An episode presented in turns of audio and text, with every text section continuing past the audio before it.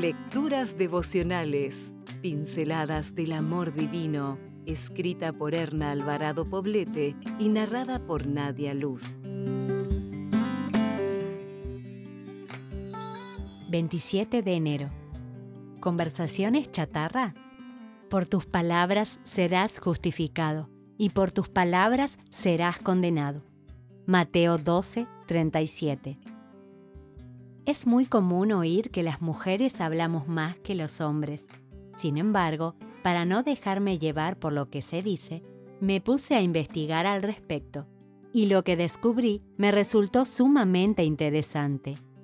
Según una investigación de la Universidad de Maryland, en los Estados Unidos, las mujeres hablan más que los hombres. Esto se debe a una proteína que produce nuestro cerebro.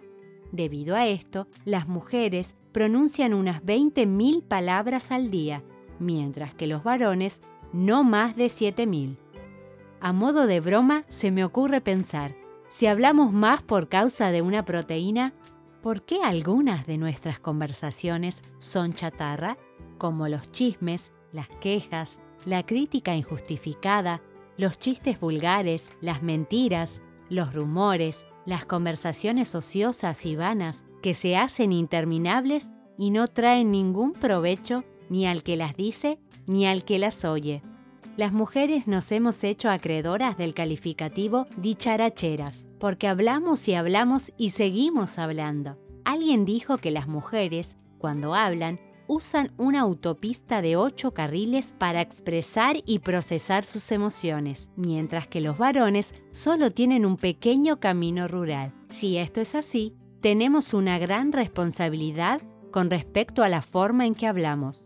Es evidente que todo lo que decimos muestra lo que somos y lo que somos afectará a lo que hacemos. En la Biblia leemos, la lengua es un fuego, es un mundo de maldad puesto en nuestro cuerpo que contamina a toda la persona. Las conversaciones chatarra erosionan la reputación de la persona de la que se habla, pero también la de quien las tiene. Los rumores que corren de boca en boca destruyen vidas.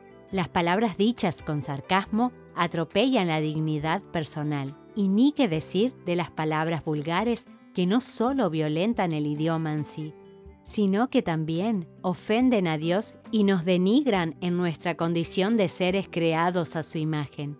Este día no cuentes tus palabras, preocúpate por cuidar el efecto que causan y pídele a Dios que las santifique. Toma en cuenta que lo que dices puede ser bueno para ti, pero malo para otros. Hacer chistes a costa de la dignidad de otros es inmoral. La queja constante corroe tu capacidad de ser feliz. La palabra dicha como conviene es un bálsamo para las almas. Darás cuenta ante Dios por tus palabras. Si desea obtener más materiales como este, ingrese a editorialaces.com.